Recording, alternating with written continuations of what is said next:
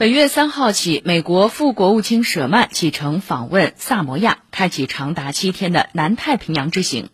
除萨摩亚之外，此行目的地还包括汤加、所罗门群岛、澳大利亚和新西兰。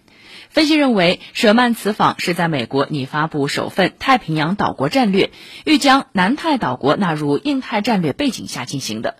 美国今年以来加强对南太地区攻势。根本目的在于打造印太战略在南半球的桥头堡，借此牵制中国。